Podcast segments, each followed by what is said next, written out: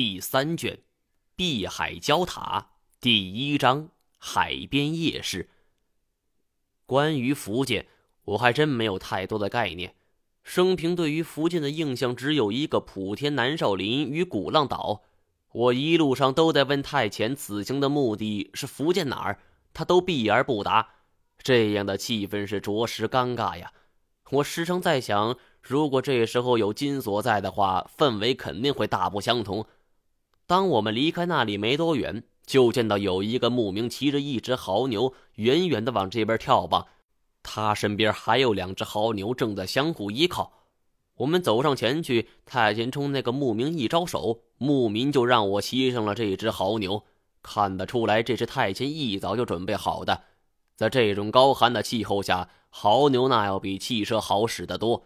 不过看他就准备了两只牦牛。看来他不打算带上其他人。我那时还在天真的想，太监不会绑架我吧？如果他真有这种歪心思的话，我恐怕会冠以史上最蠢的绑架案受害者的称号了。因为犯罪嫌疑人只是一句话，我就乖乖跟着走了。不过太监多次舍身救我，我也知道自己这是瞎想。这种微微掠过的恐惧感，很快就被骑牦牛的兴奋感给冲没了。牦牛是高大敦实、威风凛凛，在这种人类很难征服的高原山地之中，它们却如履平地。因为工作的原因，我骑乘过很多动物，驴、马、水牛、大象，但牦牛无疑是最舒服的一种啊！在牧民的引导下，大概一个多小时后，我们进入了一个村庄。虽然说这里距离兵站只有一小时路程，但是真正只靠人类自己走过来的话，山路崎岖，再加上道路不熟悉，少说也得走个三四个小时啊！我倒是有点佩服太前了，不知道他是用什么办法找到这个村庄，还能跟这的牧民谈好价钱，让他们赶着牦牛去接我们。这是一个藏民村，只有一个不大的小诊所。说是诊所，其实也就是类似于行脚医生，还是典型的藏医。行医的是一个六十多岁的老藏民，看上去和蔼可亲。也许是临近旅游村庄的原因，他能够依稀的说上几句汉语。也幸亏我对自己的伤口做过紧急处理，伤情没有恶化。老藏医帮我换了几个药，又帮我熬了一些藏药。晚上，我们便住在这个老藏民的家里。守着昏黄的灯光，我躺在榻上，却怎么也睡不着。不是因为伤口的疼痛感，只是对一些事情不大理解。太前坐在旁边，正在擦拭着短剑。我知道无论如何他也不会说了。现在我脑子也很乱，想不出合理的逻辑来炸他。这种情况下，两个大老爷们共处一室，谁也不说话，气氛怪怪的。我只好故意逗他。我不跟你去福建行吗？太前抬起眼皮看了我一眼，极为冰冷的吐出了两个字儿：“随便。”这个回答倒令我真有些惊讶，翻身而起：“真的？”嗯。太前专心致志的擦拭，与我的对话显得很应付。不过过了一会儿，他又说道：“那你永远不会知道真相。我很讨厌这种被人威胁的感觉。”没好气儿的说：“行啊，想让我去，你就得回答我一个问题。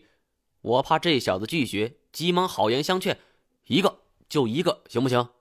太前没有说话，他抬起头来看着我，那种眼神平静如水，如一泓清水，只是让人觉得安静祥和。此外再无其他。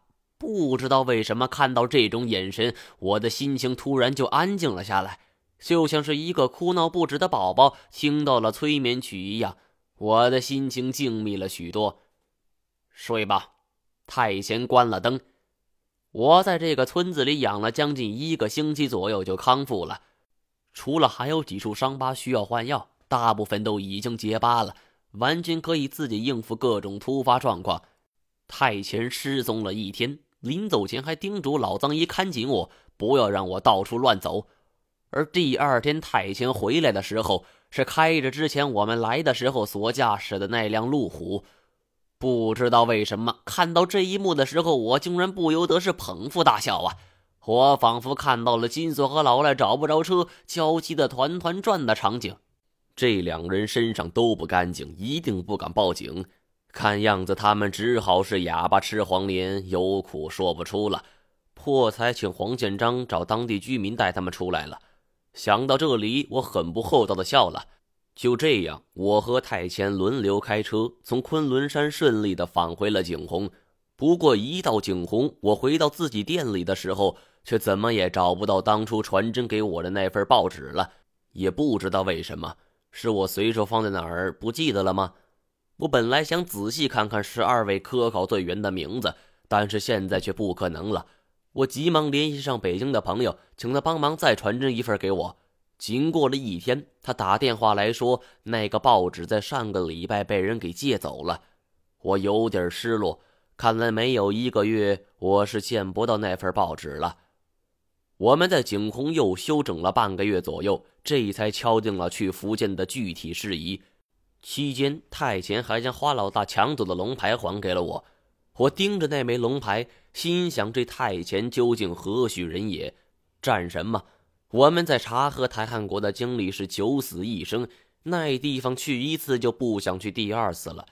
他竟然能在那儿来去自如，还将我掉的东西全都给找了回来。但这些我也懒得去问了，反正问了他也不答。倒是老赖和金锁，我在景洪特意多留了一段时日，等他们回来。但是半个月过去了，都没见到他们的人影儿相熟的几家店的店主天天来问我老赖去哪儿了，说他们手里的货全压住了，正指望老赖脱手呢。我决定尽快去福建，也是被这一群人给烦的不行了。订了两张机票后，我给韩笑留了个信儿，告诉他说等金锁回来后就打电话告诉我一声。那你去哪儿？韩笑问我。福建。此时的天气渐渐转热了，能去福建享受一下也不错。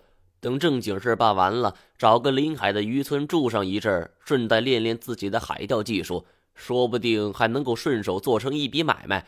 虽然不知道此行的目的究竟是见何许人也，但是太监不可能坑害我呀，我也就不放在心上了。当飞机稳稳降落在了福州长乐国际机场的时候。太监一路拽着我，快步走出了机场，拦了一辆出租车，就直奔火车站。他买了两张到罗源县的火车票，我则像个傻子似的被他拖上了火车。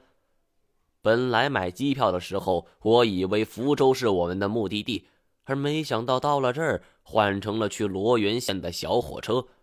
好不容易历经了几个小时的颠簸，到了罗源县，太监竟然又拽着我上了一辆公交车。此时的夜幕是笼罩大地，这也是最后的一班公交车。我心里渐渐有些发毛了，心想会不会一会儿公交车又换成了马车？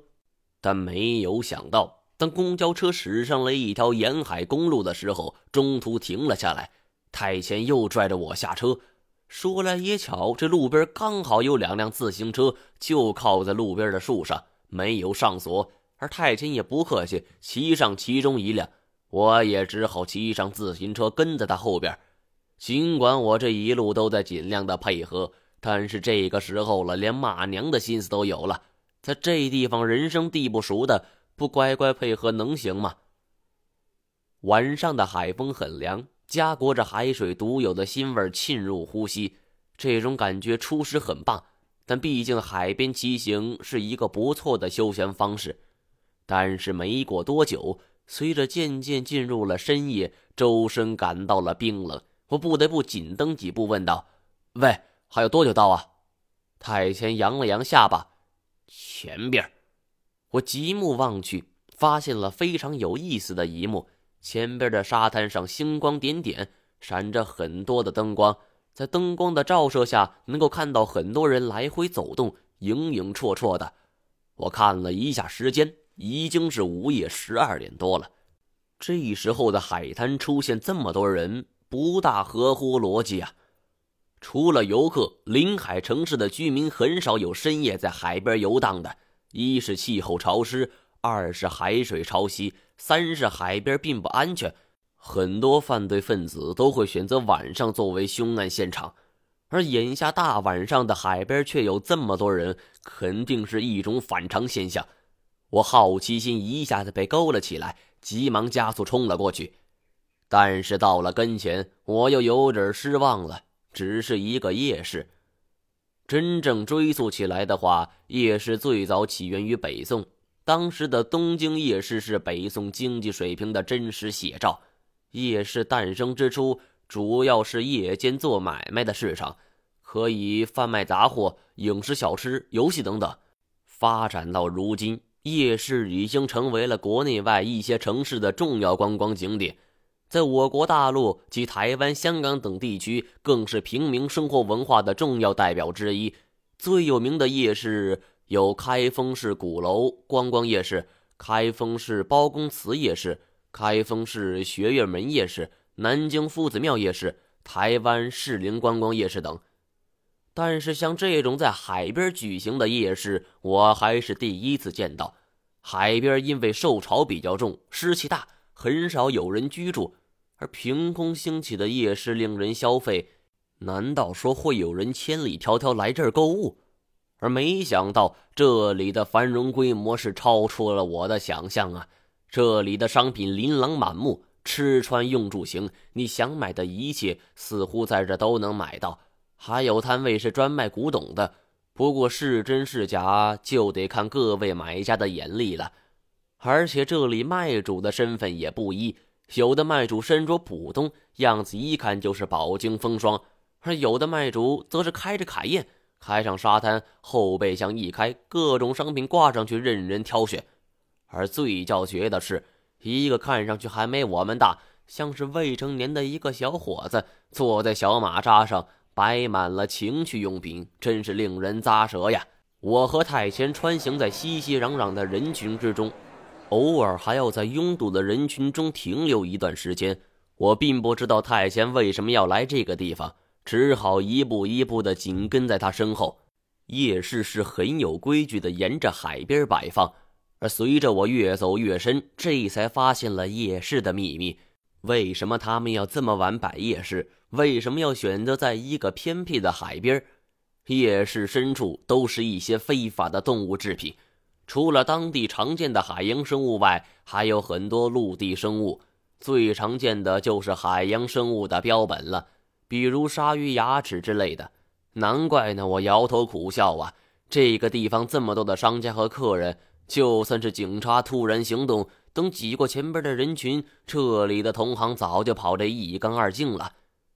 太监引领着我走到了一个摊位前，我低头一看，这个摊位看上去很寒酸呐，只是一块布铺在地上，上边摆放的物品也很普通，只是一些风干的小鱼干，让人提不起丝毫的兴趣。太监对摊主说了句：“我把他带来了。”摊主缓缓的抬起了头。